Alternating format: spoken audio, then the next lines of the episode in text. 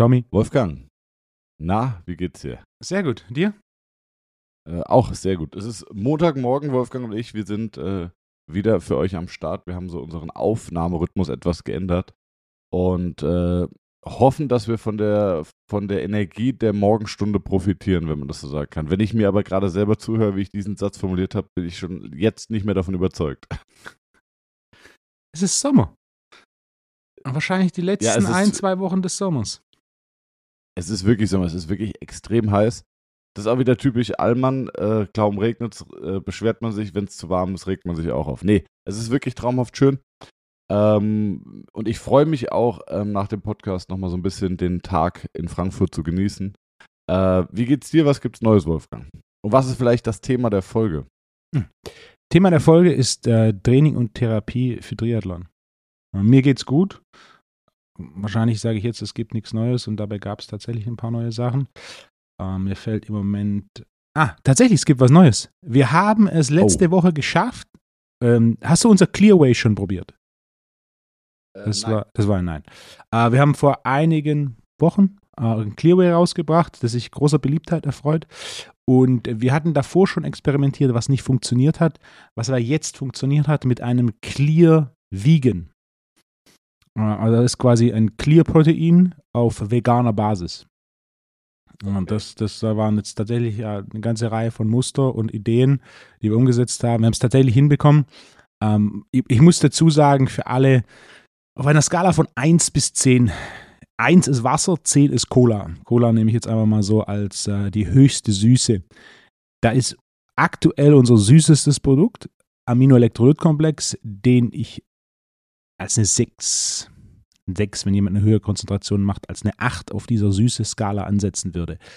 Das Clear Vegan ist eine 9. Es ist nicht ganz Cola, aber es ist tatsächlich ähm, eins drunter. Ich bin nicht der größte Freund von einer großen Süße und ich bin auch, ich bin ein Fan von Süßungsmittel, wenn man sie sehr dosiert, sehr bewusst und nur dann, wenn notwendig, einsetzt. Äh, beim Clear Vegan war es jetzt tatsächlich so, ähm, wir haben jetzt keine zwei Süßungsmittel verwendet. So, so weit ging es nicht, wie viele Produkte auf dem Markt. Wir haben immer noch eins verwendet, aber äh, wir mussten von dem tatsächlich etwas mehr verwenden äh, als, als üblich, um das geschmacklich hinzubekommen. Es ist aber geschmacklich so, das hat einfach nichts mehr mit einem veganen Protein zu tun. Also es ist tatsächlich eine, eine klare Flüssigkeit, äh, basierend auf Erbsenprotein. Mm, ja. Ich, ich höre es immer wieder so, ähm, ähm, IsoClear oder, oder Hm. Clearway oder wie nennst du es? Ähm, Clearway. Das Clearway. erste, was du gesagt hast, ist ein Markenname, der geschützt ist. Okay. genau, aber ich höre es immer wieder auch von anderen Herstellern, die ähm, gefühlt so seit einem halben Jahr damit um Mhm. die Ecke kommen. Äh, vorher habe ich es noch nie gehört. Was, warum ist auf einmal die Nachfrage so groß oder was macht das Produkt im Gegensatz zu anderen Produkten jetzt so besonders? Weil ich höre es immer wieder von anderen Herstellern, Hm. also, Also- äh, brauchen wir jetzt auch keinen Namen nennen, aber, aber die üblichen, die auf Instagram auch stark vertreten sind Ja. und da sieht man das überall. Und äh, es hat nichts mit einem normalen Proteinshake zu tun. In der Zusammensetzung schon. Der Unterschied ist, dass es eben nicht schaumig wird, sondern dass es komplett flüssig ist. Es hat eine leichte Vis- Viskosität, also man nennt es ja oft Limo, genau genommen. Also es hat schon ein bisschen mehr, mehr Textur als eine Limo, aber es ist komplett klar. Äh, Und dieses Schaumige, das Schaumige ist ganz nett, aber wenn jemand regelmäßig Shakes trinkt und gerade jetzt im Sommer ist es halt dann doch das Schaumige dochmals nicht so erfrischend. Da ist eben dieses Clearway doch eine ganz nette Abwechslung. Ähm, und äh, ich hatte es auch dann, dann das erste Mal, ja, halbes Jahr, so wie du sagst. Und dann war natürlich die Frage, okay, wie können wir das einfach besser machen? Besser in dem Punkt heißt einfach, wie können wir es nicht ganz so extrem süß machen und ein bisschen schönere Geschmacksrichtung hinbekommen, was wir in der Vergangenheit immer mit etwas äh, Mühe in der Entwicklung auch sehr gut hinbekommen haben. Also wie wir die Geschmacksrichtungen entwickeln, da bin ich stolz drauf. Und äh, da freut mich auch immer das Feedback. Und da war einfach die Sache, okay, das macht schon Sinn als Ergänzung zu unserem Wideaway. Und dann kam natürlich im gleichen Zug die Frage, so kriegen wir das hin vegan, was am Anfang einfach nicht so ausgesehen hat. Ähm, hat tatsächlich jetzt funktioniert. Sehr cool. Also ich bin sehr gespannt. Ähm, vielleicht verirrt sich ja so ein Päckchen bei uns in die Praxis. Ansonsten äh, bin ich mir sicher, muss ich nur lange genug warten, bis meine Freundin das äh, eh von sich bestellt. äh, ja, sehr cool, Wolfgang. Glückwunsch. Ich habe gerade überlegt, bei uns, ähm, ja, die neue Homepage ist online, das haben wir gesagt. Jetzt sind eigentlich auch die Vorstellungsvideos der Therapeuten fertig. Die werden jetzt auch zeitnah hochgeladen. Also wenn diese Folge online ist, gehe ich davon aus, dass auf unserer Homepage auch die, ähm, die Vorstellungsvideos online sind. Der erste Blogbeitrag ist wie gesagt online und jetzt kommt auch bald der nächste. Äh, ja. Gut. Sollen wir reinstarten in die Folge, Wolfgang? Sehr gern. Thema Tra Therapie und Training bei Triathleten, bei Ausdauersportlern. Ähm, Ausdauersportler nicht die Leute, die fünf Kilometer joggen gehen, sondern wirklich ja hochintensive Leistungssportler in diesem Bereich. Wolfgang, ähm, ich überlege gerade, du kriegst eine Anfrage von jemandem, der sagt, ich mache ähm, ambitioniert, hobbymäßig Triathlon. Auf was schaust du, was schaust du? Machst du ein Screening? Ähm, achtest du auf gewisse, ähm, äh, dass gewisse Gelenke funktionieren, dass gewisse Muskeln funktionieren, äh, dass Kraft in gewissen Bereichen ist. Worauf achtest du als allererstes, wenn jemand sich mit diesem Problem bei dir vorstellt? Oder was heißt mit diesem Problem, mit diesem Interessensgebiet bei dir vorstellt? Die Basis ist dieselbe. Also Triathlon, ich habe schon einiges an Erfahrung und verschiedenen, verschiedenem Leistungsniveau. Wahrscheinlich der, der größte Erfolg war vor gut zehn Jahren. Da kam einer, der war so ambitioniertes Amateurniveau. Und nachdem wir ein Jahr zusammengearbeitet hatten, war er deutscher Meister. Ähm, das heißt, ein bisschen, ah, Praxis, gut, ja. ein bisschen Praxiserfahrung in dem Bereich habe ich. Äh, die, die große Frage ist natürlich zuerst grundsätzliche Sachen und spezifische Sachen. Also grundsätzliche Sachen ist das, was ich mir bei jedem anschaue. Ernährung, Supplementierung, Mikronährstoffdefizite, Schlaf und dann natürlich das Thema muskuläre Balance. Basierend darauf äh, entscheide ich dann, in welche Richtung wir den Fokus setzen, was Optimierung angeht. Ähm, basierend auf spezifischen Anpassungen gibt es da im Triathlon am Ende vom Tag zwei ganze große. Aus Sicht der Ernährung, das Thema Entzündungsmanagement ist größer als bei der absoluten Mehrheit der anderen oh ja, Sportarten. Einfach nur aufgrund dieses Volumens an Training, das du machen musst, um in dem Sport erfolgreich zu sein. Also gerade so irgendwo mal so grobe Richtung 15 Stunden die Woche. Äh, Training ist ja ist wenig. Also da, da, geht auch, da geht auch schnell mal mehr mit zwei Einheiten am Tag und so weiter. Also die Trainingszeit ist da im Vergleich zu vielen anderen Sportarten, selbst im Vergleich zu sowas wie Laufen gehen, äh, bist du da, bist du da schnell höher. Einfach auch, muss man natürlich auch sagen, dass natürlich zwei, zwei der drei Triathlon-Disziplinen relativ wenig Low Impact sind. Hm, also Laufen ist der höchste Impact, Radfahren und Schwimmen ist der geringste Impact. Also man könnte einfach grob sagen, was mit Sicherheit in vielen Fällen nicht stimmt, aber dass man so eine Richtung hat. Eine Stunde Laufen ist die gleiche Belastung wie drei bis vier Stunden Radfahren. So, jeder, der das schon mal ambitionierter ja. gemacht hat, wird da zustimmen. Nur, dass man so ein bisschen eine grobe Idee hat. Ähm, das natürlich nicht, du kannst nicht 15 Stunden Krafttraining die Woche machen. Das wäre zu viel Muskelschaden und zu viel Belastung fürs neuromuskuläre System. Der Punkt ist, es ist ein relativ hohes Trainingsvolumen und dieses Trainingsvolumen musst du mit einer relativ hohen Durchschnittsbelastung absolvieren, um einen Triathlon so schnell wie möglich zu beenden, was am Ende vom Tag still ist. Das heißt, für mich ist Entzündungs- Management ein Riesenthema. Da gibt es ein paar Konflikte. Ein Konflikt ist natürlich, du brauchst eine relativ hohe Menge an Kohlenhydrate, aber ein hoher Kohlenhydratkonsum ist grundsätzlich nicht ideal für Entzündungsmanagement. Das heißt, du musst Sehr da. Oh, ich, ich liebe jetzt schon, in welche Richtung die Folge geht. Ja, bitte, sorry. Du, du, musst da so ein bisschen die Balance finden, was Timing und vor allem was Auswahl angeht.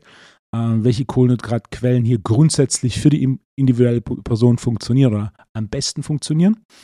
Und dann natürlich auch äh, Entzündungsmanagement das Optimierendste, was du für Entzündungsmanagement tun kannst, ist Schlaf. Hm, also da der Fokus auf Schlaf ist hier auch nochmal ein, ein besonders großer. Und ähm, da, da, muss ich sagen, ähm, vielleicht, okay, jetzt brechen wir ein bisschen aus der Folge aus, muss ich aber in, äh, reingrätschen, weil du 100% recht hast und man sagt das immer so, ja, ja, Schlaf ist auf jeden Fall mhm. das potenteste Regenerationsmittel, was wir Menschen irgendwie zur Verfügung haben, aber wir nutzen es nicht. Warum? Ich habe bis vor boah, einem halben, dreiviertel Jahr bin ich am Wochenende sehr gerne früh aufgestanden, um den Tag zu genießen, ne? weil die Freizeit ist limitiert und dann möchtest du möglichst viel Freizeit haben. Und ich stehe ja auch sonst gerne schon um, also ich stehe ja jeden Morgen um 6 Uhr auf, äh, wenn ich arbeite und dann am Wochenende, wenn ich mal Zeit habe, dann habe ich mir den Wecker auf 7.30 Uhr gestellt, 8 Uhr. Und aber zu wissen, okay, ich, ich, wache auf, wenn der Körper auch wirklich ausgeruht ist, das ist, ähm, das ist, völlig, ist, ist was völlig anderes. Und ich habe mich am Anfang so schwer damit getan, weil ich gedacht habe, ich will nicht erst um 10 Uhr aufstehen, weil ich, äh, dann habe ich ja nichts mehr vom Tag. Bis ich frühstücke und in die Pötte komme, ist es 11 und äh, bis ich dann zum Sport komme, da ist schon der halbe Tag rum. Und, ähm, aber seit einem halben Jahr schlafe ich am Wochenende so lange, wie ich es brauche. Und dann wache ich auf. Dann ist zwar der Tag vielleicht kürzer, ne? Und ich, ich schaffe nicht so viel zu erledigen. Ich habe vielleicht äh, subjektiv gefühlt nicht so viel Freizeit aber es affektiert die gesamte kommende Woche, was meine Stimmung, meine Regeneration, meine Leistungsfähigkeit und meine Konzentrationsfähigkeit angeht. Also es ist echt brutal, dieses äh, Schlaf ist das potenteste Regenerationsmittel. Ja, kann man preachen, sollte man aber auch praktizieren und das mal wirklich ausschlafen zu lassen, sich mal wirklich ausschlafen zu lassen. Ich merke aber auch, ähm, nach Wochen, wo ich dann, ähm, wenn ich mal ausschlafen konnte, bis 10 geschlafen habe, reduziert sich das. Also ich, ich wache jetzt um 8.30 Uhr auf und bin aber dann wirklich komplett ausgeschlafen und, und habe so viel Energie. Ähm, ja, vielleicht sollte man das nochmal ganz kurz einwerfen. Bei, bei Profis ist es natürlich so, die machen nichts anderes außer trainieren und schlafen. Äh, ich glaube, das, das große Problem ist einfach der Amateursport, der ja häufig sich auch die Tipps und Tricks der Profis anschaut, aber einfach ja an so äh, potenten Regenerationsschrauben wie Schlaf halt einfach nicht drehen kann, weil sie natürlich noch arbeiten müssen, Familie haben, etc. Tommy, lass mich hier mal reingrätschen. Du arbeitest relativ ja, viel mit Profisportlern. Ja. Du siehst auch einige regelmäßig. Und wenn du sie regelmäßig ja. siehst, dann unterhaltet ihr euch und du hast auch so ein bisschen einen Einblick in ihren Lifestyle. Was würdest du sagen, ist die, der durchschnittliche Fokus auf Schlaf bei einem Profisportler auf einer Skala von 1 bis 10? Es gibt keine sieben. Also du meinst, wie hoch äh, bewertet er den? Ja. Und du musst ihn hoch bewerten, als dass er gut ist. Gibt ein paar Ausnahmen, ja. Ja. Aber, ja. ja. Wolfgang, lass mich da bitte noch einmal reingrätschen. und zwar würde ich diese Frage gerne äh, beantworten und zwar gesplittet auf Profifußball und alle anderen Sportarten. äh, Profi, Profifußball würde ich sagen, ist der Fokus schon da, aber die Umsetzung hapert sehr häufig. Ähm, du hast, ich habe ein paar Profisportler, die ich sehr regelmäßig sehe, die, die versuchen wirklich an jeder kleinsten kleinen Stellschraube zu drehen, um das Maximum rauszuholen. Die hast du auf jeden Fall. Die hast du im Fußball aber nicht ganz so häufig. Ähm, deswegen würde ich sagen, im Fußball, im Average würde ich wirklich sagen, eine 6. Eine 6. Exakt das gleiche. Eine 6, aber nur, ja, aber nur aufgrund dem Fakt, dass sie es nicht wirklich umsetzen. Also die sind daran interessiert, aber die Umsetzung hapert und zwar meistens in der Form von zu spät ins Bett, zu viel blaues Licht und Stressoren direkt vom Schlafen gehen, wäre mein Punkt. Ja. Ähm, und in anderen Sportarten, vor allem in Sportarten, die metrisch messbar sind, äh, wo natürlich jeder Sportler weiß, alles, was ich den gesamten Tag über gut mache, wirkt sich am Ende auf die Zeit aus. Versus die zwei, drei äh, Patzer, die ich mir über den Tag erlaube, zu spät ins Bett, schlechte Ernährung, äh, schlechte äh, schlechte Nährstoffversorgung nach dem Training. Solche kleinen Fehler und Patzer wirken sich direkt auf die Zeit aus. Deswegen würde ich sagen, in metrisch messbaren Individualsportarten ist der Fokus natürlich nochmal ein ganz, ganz anderer als jetzt in, äh, im Profifußball. Wobei man aber auch sagen muss, im Profifußball kann man halt auch viel mit Auge machen, muss man fairerweise auch sagen. Das heißt, wer technisch und taktisch äh, deutlich avisierter ist, der kann äh, vielleicht fehlende äh, energetische Leistungsbereitschaft kompensieren aber hätte natürlich nochmal ein ganz anderes Potenzial, ja. wenn er da auch versucht, an die 100% zu gehen. Ne? Und für die Technik brauchst du den Schlaf. Dass ja. du sie wirklich gut und präzise umsetzt, musst du trotzdem, ja, trotzdem fit sein. Okay. Schlaf und äh, Entzündungs- und Belastungsmanagement. Was, was schaust du dir an? Welche Tests machst du und wie intervenierst du? Okay, das ist eine, eine kurze Frage mit einer sehr, sehr, sehr langen Antwort. Also, Ja. was Entzündungsmanagement angeht, sind das im Endeffekt die zwei Hauptfokuspunkte. Da gibt es natürlich noch ein paar mehr, die sind aber relativ individuell basiert auch auf dem, was ich so feststelle, was die Person macht, was die Person ernährungstechnisch macht, was die Person lifestyle-technisch macht. Ähm, muskuläre Balance, wir haben ja von, von ein paar Folgen schon mal drüber geredet. Äh, mein Fokus ist definitiv nicht auf Kraftausdauer, denn Kraftausdauertraining, wie ich in der Folge erklärt habe, ist grundsätzlich kontraproduktiv, denn Kraftausdauertraining sorgt für einen relativ hohen oxidativen Stress, welcher die Funktion der Mitochondrien und der Energieproduktion grundsätzlich einschränkt. Äh, Und Kraftausdauer ist primär anaerob Laktazid, was ein Bereich ist, der für Triathlon aufgrund seiner Länge grundsätzlich recht irrelevant ist. Nicht komplett unrelevant, aber ist recht irrelevant. Denn ein Triathlon ist grundsätzlich konstant aerob dominant. Wenn du kurzzeitig im anaeroben Bereich bist, dann ist die Ermüdung so hoch äh, und du brichst ein. Also das ist ein klassischer Anfängerfehler, dass du meinst, du müsstest mal ein Weilchen Gas geben und äh, du produzierst zu viel Laktat und auf einmal wird der Stecker gezogen. Äh, das sind natürlich auf höherem Niveau Ausdauersportler, die das deutlich mehr managen können und wissen, dass wenn sie über eine, eine, eine bestimmte Belastung kommen, sie über ihre Schwelle drüber kommen und auf einmal im anaeroben Bereich äh, Laktat produziert wird und das natürlich, was zum einen Konsum von Energie angeht, viel, viel aufwendiger ist und zum anderen natürlich auch entsprechend, was Ermüdung angeht, viel, viel aufwendiger ist. Das heißt, Kraftausdauertraining ist nicht nur nicht zielführend, sondern auch kontraproduktiv für Triathleten. Ähm, der primäre Fokus für Triathleten besteht auf funktionaler Hypertrophie und Maximalkraft äh, und zwar in erster Linie basierend auf verschiedenen Übungen. Also zum Beispiel, also Maximalkraft ist ein sehr wichtiger Faktor, ist aber nicht in allen Übungen so entscheidend. Zwei Übungen, wo Maximalkraft für mich eine große Rolle spielt bei einem Triathleten, ist äh, Kreuzheben und ist der Klimmzug. Darüber hinaus ist funktionelle Hypertrophie vor allem aus Sicht der muskulären Balance super wichtig, wenn es um das Thema Bewegungsökonomie geht.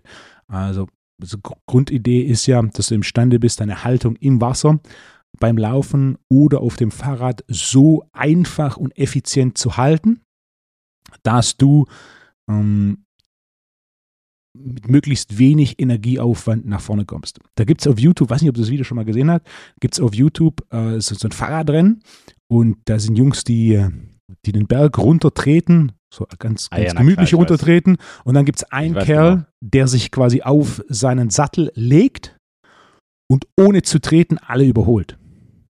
Kennst, kennst du das Video? Ja, ja, der, der macht so eine Superman-Pose. Genau. Der tritt nicht und ist schneller als die, die treten. Warum? Luftwiderstand. Ja. Das ist relativ simpel. Äh, Die, die sitzen und nach vorne gebeugt sind, haben wesentlich größeren Luftwiderstand als der, der komplett quasi horizontal liegt. Sowas spielt eine Rolle, wenn man auf dem Video sieht.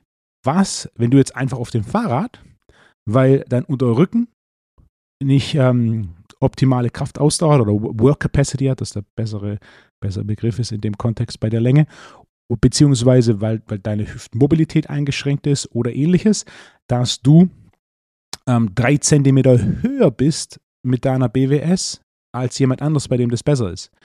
Diese drei Zentimeter höher sorgen automatisch für mehr Luftwiderstand. Und wie wir dem Video mit dem Beispiel zwischen normal sitzen und treten und auf dem Lenker sehen, macht Luftwiderstand spielt eine Riesenrolle, was äh, Output angeht und der Au Aufwand von Energie. Das heißt, die Jungs, die treten, sind langsamer als der, der liegt, haben aber einen deutlich größeren Energieoutput. Und gerade bei Ausdauer-Events geht es ja in erster Linie daraus, darum, wie komme ich so schnell wie möglich voran, mit so wenig wie möglich Energie verbraucht. Ja, denn der, der das meistert, das ist am Ende vom Tag der, der gewinnt. Ja, Ziel ist nicht, so viel wie möglich Energie zu verblasen. Ja, Das ist das Ziel in anderen Sportarten, wie zum Beispiel Kurzsprint ist ein Klassiker. Kurzsprint, da geht es nicht darum, Energie zu konservieren, sondern es geht darum, so viel wie möglich Energie zu verblasen, um so schnell wie möglich voranzukommen. Also ich, ich vergleiche es gerne mit so einem Dragster. Bei einem Dragster versucht niemand, den Motor zu optimieren, dass er weniger Sprit verbraucht. Das interessiert niemand. Sondern du versuchst den Motor zu optimieren, sodass er mehr Sprit verbraucht und mehr Power auf die Straße bekommt. Das ist ein Sprinter. Während bei einem Ausdauersportler geht es darum, den Motor so zu optimieren, dass er ein bestimmtes Level Energie verbraucht, mit möglichst äh, bestimmtes Level Energie produziert, mit einem möglichst geringen Energieverbrauch. Es geht um Effizienz. Und da ist muskuläre Balance und Haltung, wie beim Beispiel in dem YouTube-Video ähm, sehen, sehr, sehr wichtig. Und es können kleine Sachen sein. Es muss ja nicht nur yeah. die Punkte sein, die ich jetzt habe, sondern es können zum Beispiel auch sein, dass einfach eine Schulter deutlich höher ist als die andere und so nicht nur deutlich mehr Luftwiderstand da ist, sondern auch deutlich mehr unilateraler Luftwiderstand da ist, was natürlich das komplette System noch mehr ermüdet. Ja. Ähm, lass mich vielleicht noch einmal kurz reingrätschen, Wolfgang. Gerne. Und zwar hast du gesagt, ähm, der, der das schafft, also mit der, ähm, ich, ich kann den Satz nicht mehr komplett ähm, wiedergeben, der, der das schafft, der wird das Rennen gewinnen. Mhm. Und vielleicht können wir da jetzt den Switch schaffen zur Therapie. Ich ja. sage, der, der überhaupt am wenigsten verletzt ist, ja. wird das Rennen gewinnen.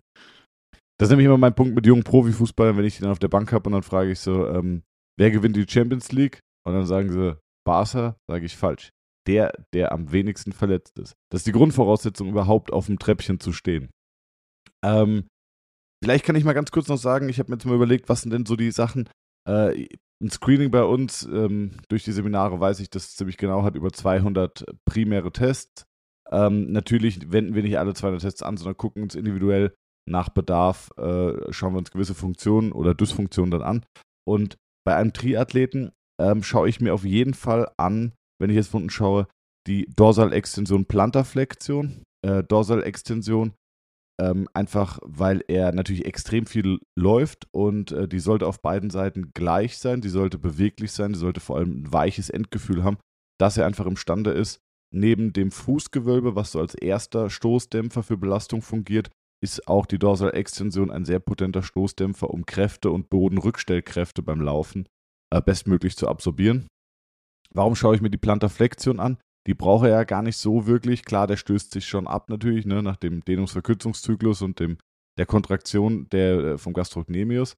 Ähm, weil beim Schwimmen häufig die Plantarflexion eine hohe Relevanz hat. Und wenn jemand eine eingeschränkte Plantarflexion hat und beim Kraulschwimmen lange Zeit in dieser Plantarflex verbringt und die aber nicht wirklich gut funktioniert, kann über einen negativen Einfluss auf das äh, Tibiofibulargelenk auch dann Probleme beim Laufen später im Marathon entstehen. Ne? Wenn das Tibiofibulargelenk äh, nicht wirklich mechanisch sauber funktioniert, könnte es sein, dass das beim Laufen dann auch zu Problemen der Dorsalextension führt und dann eben zu muskulären Problemen, Abrollver also gestörtem Abrollverhalten oder dann auch äh, zu Überlastungen. Ähm, ich, ich schaue mir ganz, ganz wichtig die Tibia-Position an. Wie steht die Tibia? Funktioniert die Tibia in ihren Rotationsebenen? Äh, steht sie gerade, habe ich eine axiale Belastung drauf. Ähm, wenn die nicht optimal steht, wenn die Tibia zu sehr in eine Richtung rotiert steht, ähm, dann stimmt auch das Tibia-Plateau nicht und dann haben wir auch keine gleichmäßige Belastung auf den Menisken.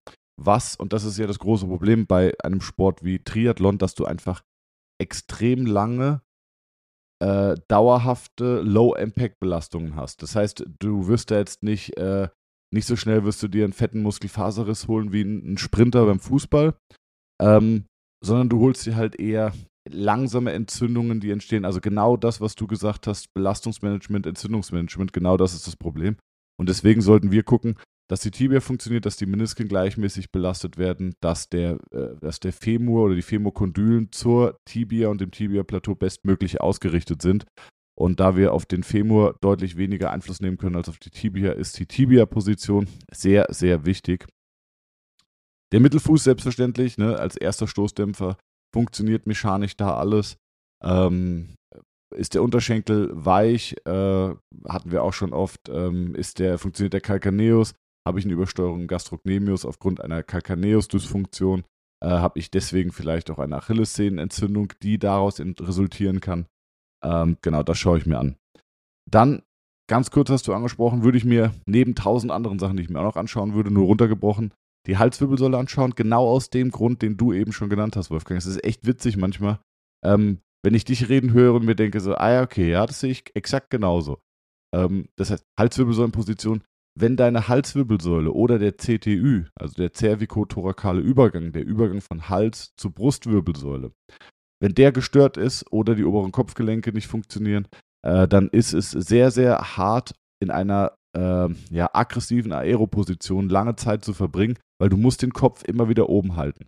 Und wenn du da Probleme hast äh, oder Ansteuerungsprobleme, Ansteuerungsprobleme ist falsch, wenn du da Probleme hast, mechanischer Art, und der Körper versucht natürlich dann ähm, diese Position zu vermeiden und die Muskulatur spannt, äh, spannt an, dann wirst du nicht so aggressiv in dieser Aeroposition bleiben können. Und äh, das hemmt auf jeden Fall und es kostet extrem viel Energie, ähm, wenn das keine angenehme Position für dich ist und du dich quasi zwingst, in diese Position zu gehen, verbrennst du an der Stelle noch zusätzlich Energie. Das ist wie wenn du bei einem äh, Rallye-Auto die Fenster runterkurbelst. Ähm, klar fährt das Auto, aber es kostet einfach zusätzlich viel Energie.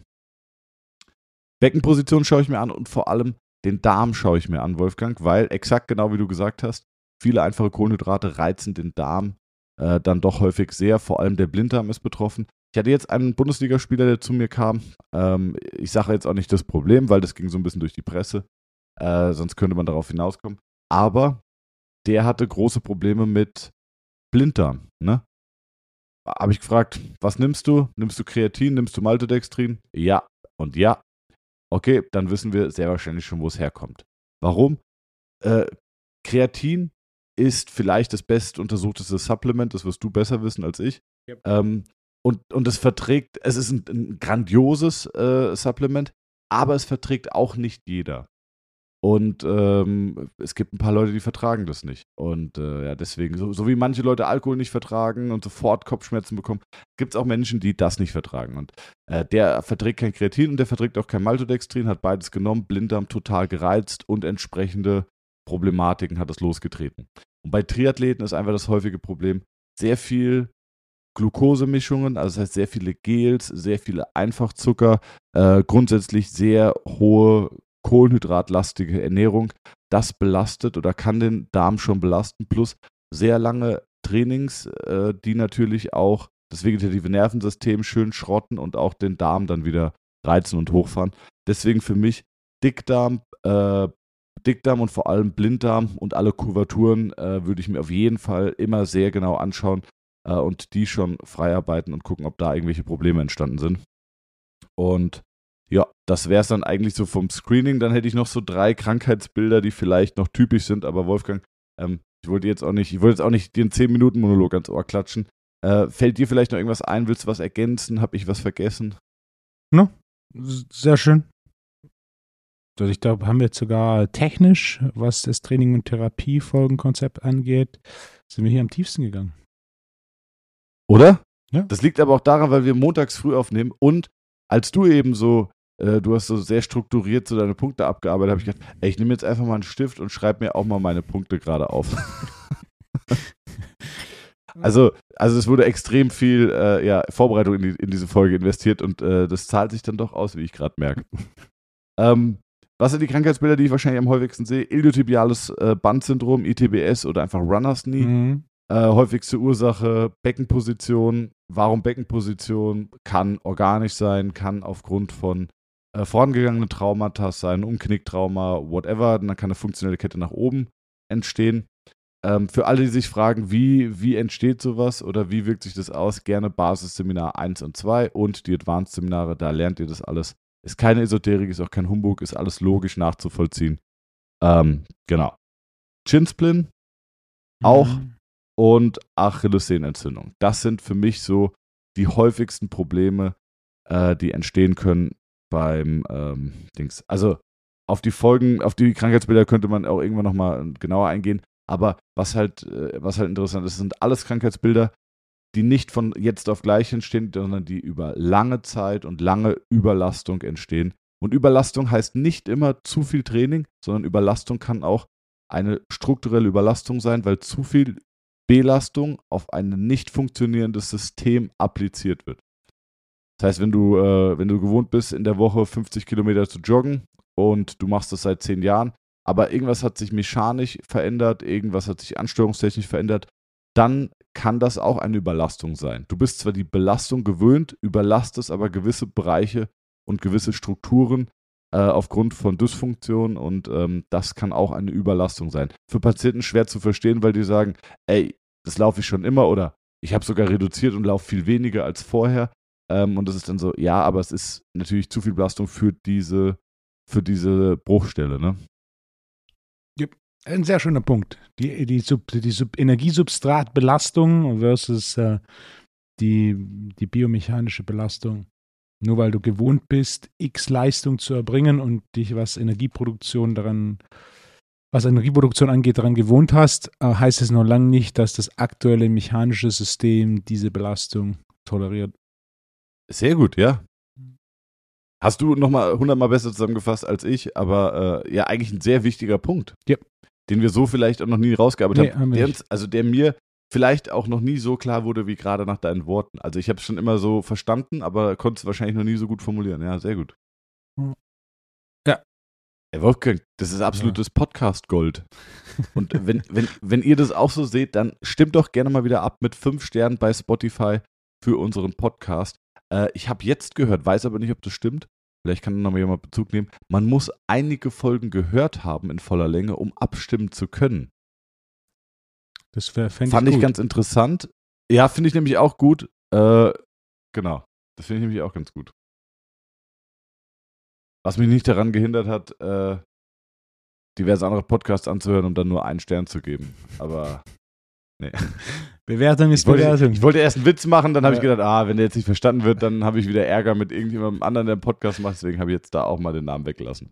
Äh, nee, also sehr, sehr gerne äh, fünf Sterne bewerten, da freuen wir uns. Und ähm, ja, ich hoffe, dass euch diese Folge über Triathlon, außer du möchtest noch irgendwas ergänzen, Wolfgang, ich würde sagen, das war ein, Ein rundes bisschen- Ding. ne, denke ich auch, ein bisschen weitergebracht hat.